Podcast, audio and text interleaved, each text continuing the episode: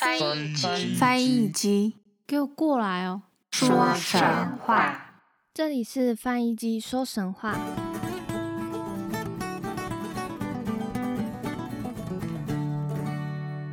欢迎收听翻译机说神话，我是翻译机。差点整个忘记星期六要上架《山海经》的部分，觉得好像休息太久，好像很多步调啊都还没有慢慢的走入轨道。但我觉得这是借口啦。但必须说，就是呃，这次换了工作职责后，也比较吃体力这样子，所以就是整个回到家洗完澡，就一定会先昏迷在床上一段时间。然后之后再做自己的事情，这样子。那今天呢，就是要来分享《山海经·东山经》的部分，我们就开始今天的故事吧。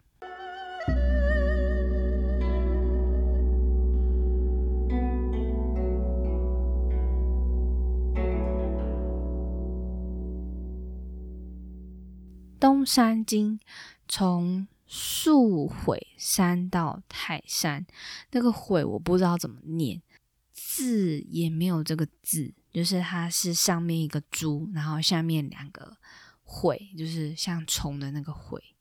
东山经行经一万八千八百六十里，共有四篇，包含东山首经，对于奇珍异兽的描述比较少。东次二经还有。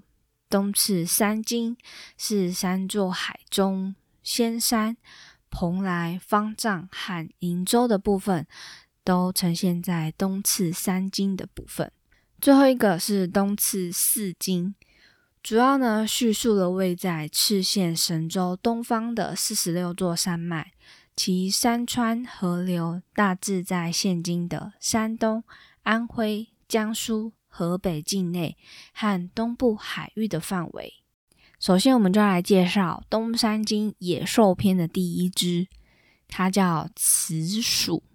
雌是如此的雌，下面是悔。住在寻状山，为现今的山东境内鲁山，应该就是春秋战国鲁国的地方。那名字有鼠吗？不过却是长得像鸡，却有老鼠的毛。听说呢，只要它在哪一个地方出现，就会有旱灾。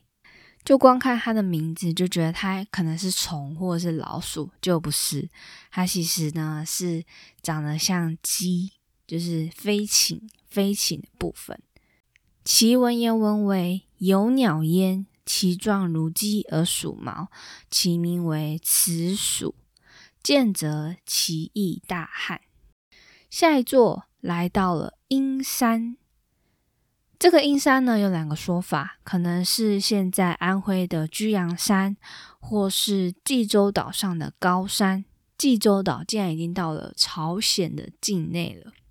这个动物它有野鸭的身体，却是老鼠的尾巴。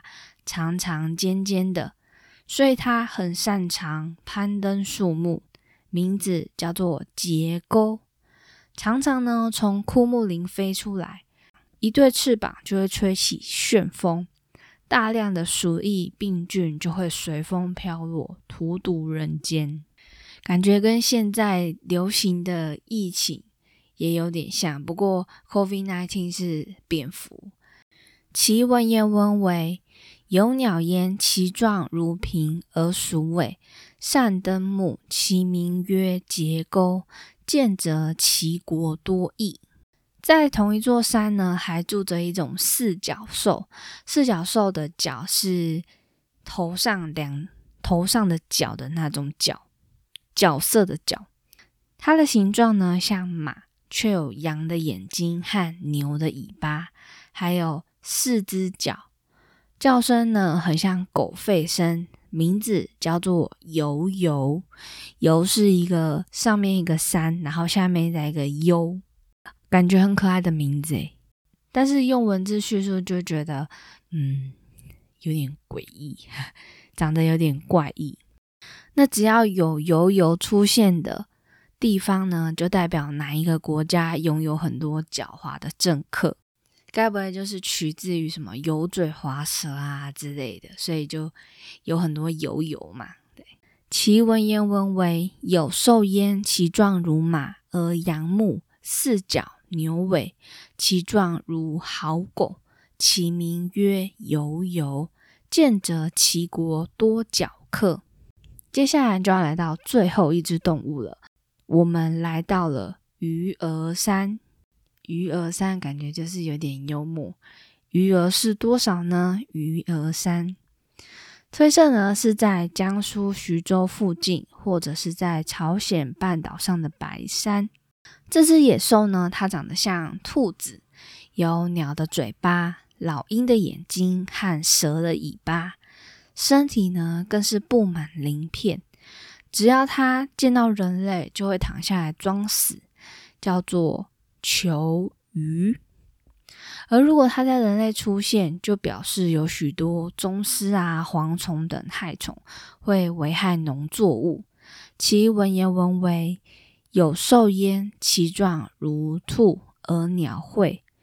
低目蛇尾，见人则眠，名曰求鱼。其名自宣，见则中黄为败。以上就是今天从《山海经》的东山经所揭露的内容。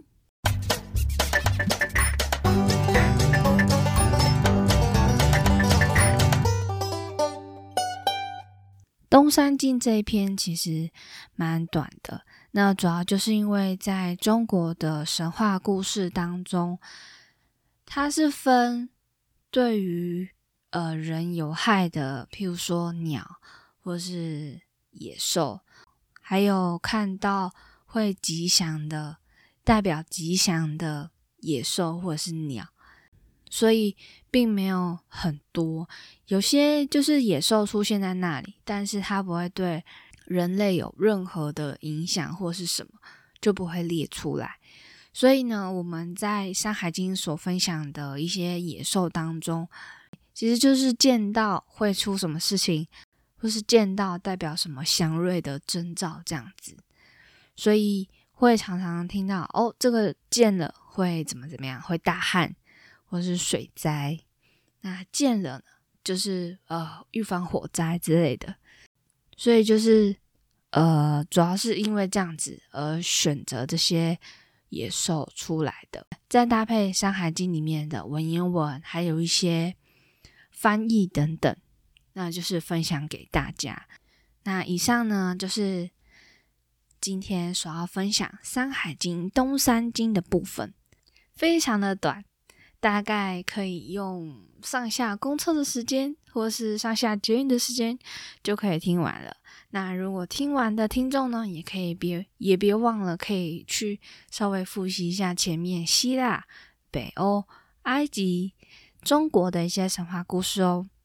喜欢听翻译机说神话的朋友们，也别忘了多分享给周遭的朋友们。那也可以。到各大平台按下订阅，并可以到 Apple Podcast 底下留言，我都会看哦。另外，也可以在 Instagram 或是 Facebook 搜寻“翻译机说神话”，里面呢都有一些关于每个集数的一些内容，简单内容呈现给大家，还有一些图片。所以，如果说大家嗯用文字想象不出来。这个野兽到底长什么样子的话，也可以去找找看，我都会用图片搭配哦。那我们就下个礼拜神话故事见喽，拜拜。